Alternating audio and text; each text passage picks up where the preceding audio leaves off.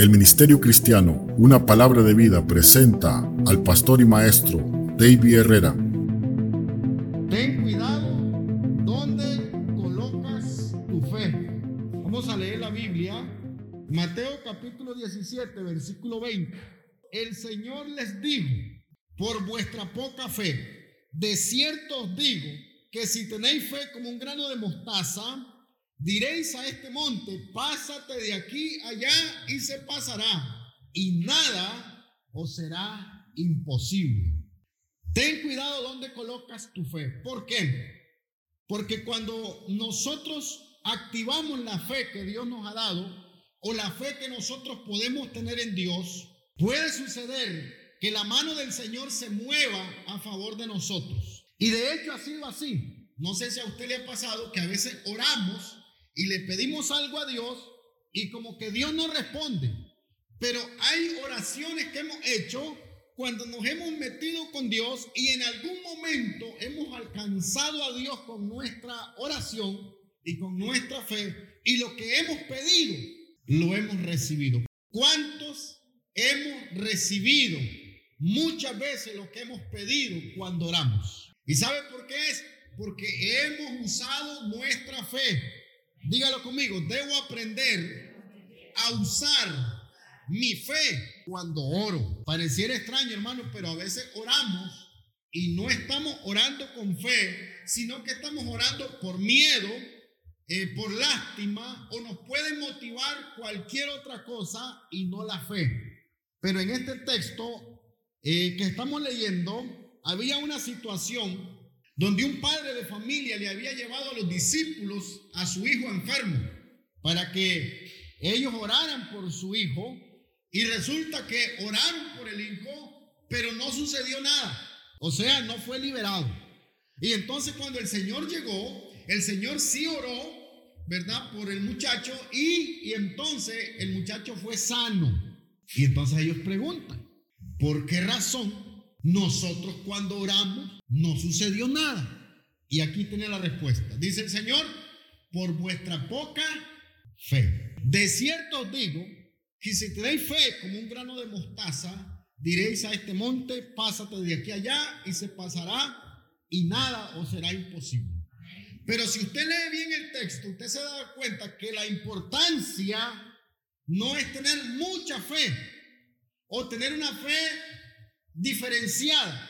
Lo importante es en dónde estamos colocando nuestra fe. Porque cuando usted se investiga que es un grano de mostaza, usted se va a dar cuenta que un grano de mostaza es algo muy pequeñito. Entonces la fe que el Señor ocupa de nosotros para podernos responder puede ser como un grano de mostaza, pero tiene que estar en el lugar correcto.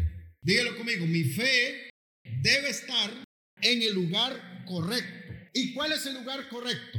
Dice 2 Timoteo 3:16 que la palabra del Señor, que es la Biblia, dice la palabra del Señor así como está escrito. Toda la escritura es inspirada por Dios y útil para enseñar, para redarguir, para corregir y para instruir en justicia a fin de que toda persona de Dios sea perfecta, enteramente preparada para toda buena obra. ¿Pueden decir amén? El primer lugar donde usted debe colocar su fe es en la palabra del Señor. La palabra del Señor no cambia. La palabra del Señor no falla. La palabra del Señor es digna de confianza. Y si la palabra del Señor enseña que usted y yo podemos poner nuestra fe en Él, creo que nosotros debemos colocar nuestra fe en ella, creyendo que cuando Dios ha dicho algo en las escrituras, Dios lo va a hacer. ¿Dónde vamos a colocar nuestra fe? En la palabra del Señor. Nosotros como cristianos muchas veces escuchamos demasiadas voces, voces que vienen de un lado, voces que vienen de los hombres, voces que vienen de ángeles, voces que vienen de diferentes lados, pero la voz que debemos escuchar es la voz de Dios que está en su palabra. Número uno, debemos colocar entonces nuestra fe en las escrituras. Ahí tiene que estar nuestra fe. Y no salirnos de ahí, hermano. Porque fíjense que a veces nos emocionamos escuchando otras cosas y o nos asustamos escuchando otras cosas.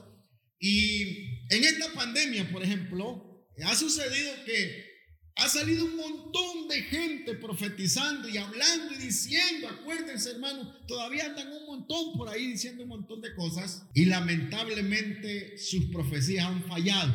Digo lamentable para ellos porque un día Dios les va a pedir cuenta de toda esa locura que dieron. Pero usted y yo debemos seguir creyendo en la palabra del Señor firmemente, perseverar la fe ahí cuando colocamos la fe en la palabra del Señor, Dios actuará a favor de nosotros. Número dos, debemos colocar la fe únicamente en Jesucristo nuestro Señor. Hebreos capítulo 12, versículo 2. Dice la palabra del Señor así, puestos los ojos en Jesús, el autor y consumador de la fe el cual por el gozo puesto delante de él sufrió la cruz, menospreciando el oprobio y se sentó a la diestra del trono de Dios. Mire que la mismo, el mismo Espíritu Santo y la misma Biblia nos dice claramente dónde debemos colocar nuestra fe. ¿Dónde? En Jesucristo el Señor. Moisés fue un gran hombre de Dios. Yo no lo voy a negar ni puedo negarlo. Fue un gran hombre de Dios. El rey David fue un gran hombre de Dios. Abraham fue un gran hombre de Dios. El apóstol Pablo, el apóstol Pedro, incluso María fue la madre de Cristo, una gran mujer. Pero dice la Biblia que la fe de nosotros debe estar únicamente en Jesucristo el Señor. En ningún apóstol ni en ningún profeta ni en ningún hombre, ni en ningún líder cristiano espiritual debe estar nuestra fe. Nuestra fe para poder ser salvo solamente es en Jesucristo el Señor. Él fue el que murió en la cruz y Él es el único que tiene poder para sanarnos, para liberarnos y para salvarnos. Dígalo conmigo, debo poner mi fe en Jesucristo el autor y consumador de qué cosa? De la fe. Solo en la fe en Cristo Jesús podemos ser salvos.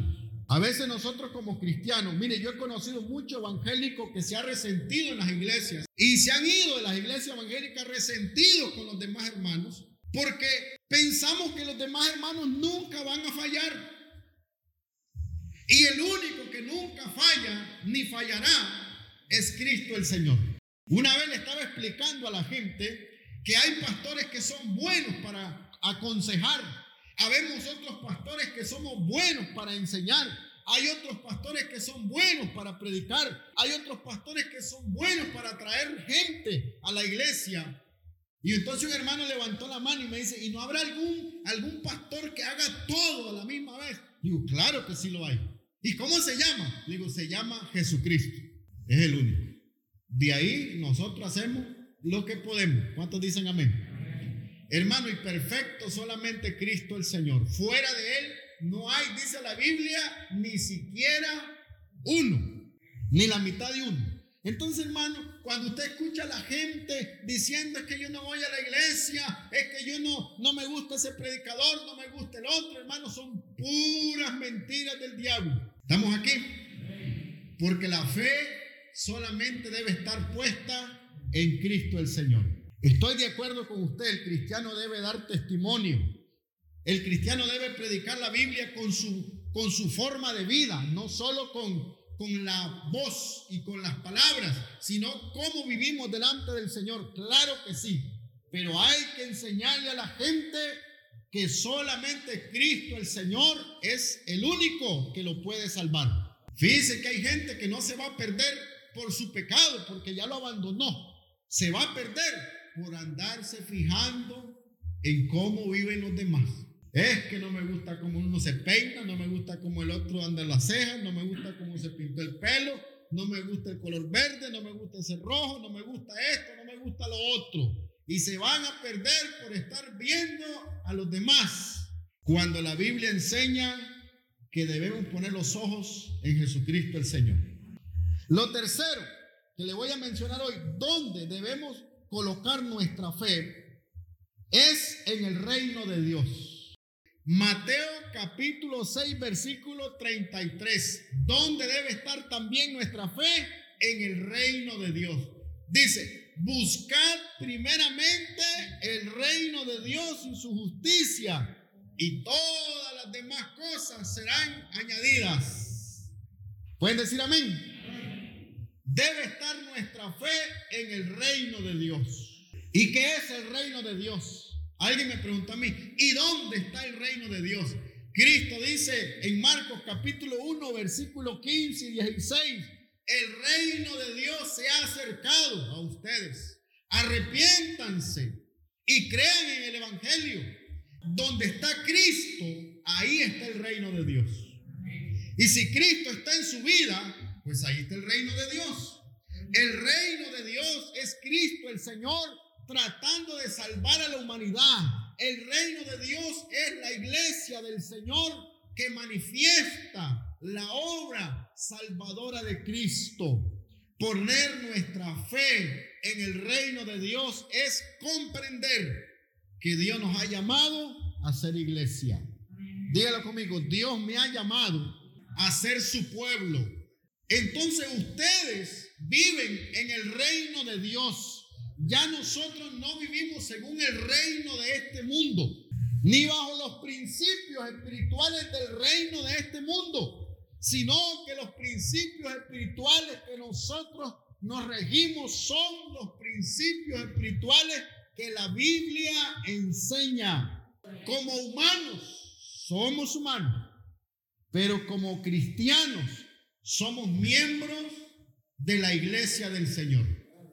Y tenemos que aprender a valorar lo que somos. Dígalo conmigo, debo aprender a valorar lo que soy. ¿Y qué somos? Somos gente que hemos sido llamados por Dios a ser parte de su reino. Por lo tanto, hermano, nuestra fe debe permanecer en el reino de Dios.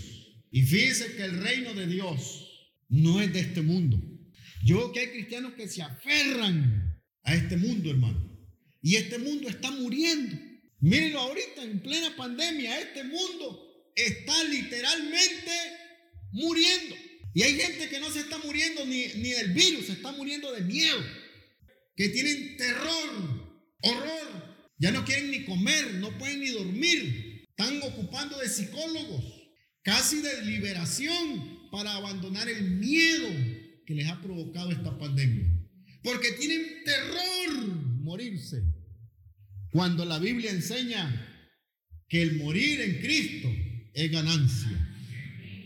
Un cristiano que ha nacido de nuevo no le tiene miedo morirse.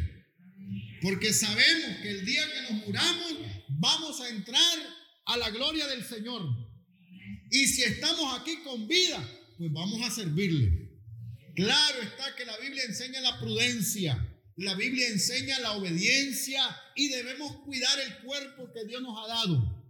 Pero si Dios permite que nos enfermemos, y que nos muramos de alguna enfermedad, pues honremos a Dios hasta nuestros últimos días y no perdamos la fe. Porque hay gente, hermano, que tiene 10, tiene 15, tiene 20 años de estar en la iglesia y antes de morirse pierden la fe. A veces con un problemita, ¿se acuerdan de Juan el Bautista cuando estaba encarcelado y lo iban a matar? Mandó a uno de sus discípulos y dijo, vayan, pregúntenle a Cristo si él era el que tenía que venir o hay que esperar a otro. Hay momentos en nuestra vida que posiblemente la duda llegue. Hay momentos en que uno dice, estaré haciendo algo bien, realmente estará eh, surgiendo algún efecto el hecho de que yo llegue a la iglesia, que yo escuche la palabra, ¿Será importante realmente lo que hacemos con orar, con cantar, con ayunar, con ofrendar, con diezmar, con trabajar, con colaborar? ¿Será algo importante lo que estamos haciendo? Déjeme decirle que la Biblia enseña, todo lo que usted hace recibirá un día recompensa. Porque el Señor dice, he aquí yo vengo pronto y mi galardón conmigo para darle recompensa a todos según sea su obra. Todo lo que usted hace para Dios, Dios se lo recompensará. Todo lo que usted hace para el reino de Dios, cuando usted trabaja para hacer más grande el reino de Dios, Dios le recompensará en gran manera. A veces decimos, ¿por qué será que no se reconoce mi trabajo aquí en la tierra? Porque cuando nosotros estamos trabajando en un proyecto la recompensa no es ahí. La recompensa es cuando el proyecto se termine. Hay un tiempo para celebrar el trabajo que hemos hecho y todavía ese tiempo no ha llegado. Un día el Señor nos llamará a su presencia y ahí será cuando a usted se le va a pagar todo lo que usted ha trabajado para Dios. Hay un texto en la Biblia que a mí me, me, me llama mucho la atención por lo literal que es y dice, ¿de qué le sirve al hombre afanarse bajo el sol en su trabajo? Si cuando se muera, nada de lo que se afanó en su trabajo se llevará. A veces, hermanos, somos responsables en el trabajo, nos esforzamos en el trabajo y nos desuñamos por el trabajo. Y fíjese que en la casa del Señor no tenemos ese grado de responsabilidad. Y estas empresas, cuando ya nos ven que no podemos, nos corren, ponen a otro pero en la casa del Señor, mi hermano, usted podrá seguir sirviéndole a Dios siempre y cuando usted mantenga su integridad, su lealtad y su fidelidad a Dios. Tenemos que tener entonces cuidado donde colocamos nuestra fe. Cuando usted y yo colocamos nuestra fe, número uno, en la palabra de Dios, número dos, en Jesucristo el Señor y número tres, en el reino de Dios, hermanos, siempre habrá en nosotros gozo y alegría y permaneceremos firmes hasta el último día que Dios nos tenga aquí. De repente usted dice, yo no sé, yo siento que cuando me convertí comencé a sentir que Dios estaba haciendo algo en mí, pero ahora que llevo un año, dos años, yo no siento nada, no sé, no veo nada. Aunque usted y yo no veamos lo que Dios está haciendo, Dios sigue trabajando a favor de nosotros. Dios sigue trabajando para salvarnos. Dios sigue trabajando para bendecirnos. Dios sigue trabajando para que usted y yo un día entremos al reino de los cielos. Amén. Y en lugar de nosotros afligirnos, en lugar de nosotros asustarnos, levantémonos en el nombre del Señor y animémonos, porque el Señor sigue vivo. Amén. Murió y resucitó. El Ministerio Cristiano, una palabra de vida, ha presentado la exposición de la palabra del Señor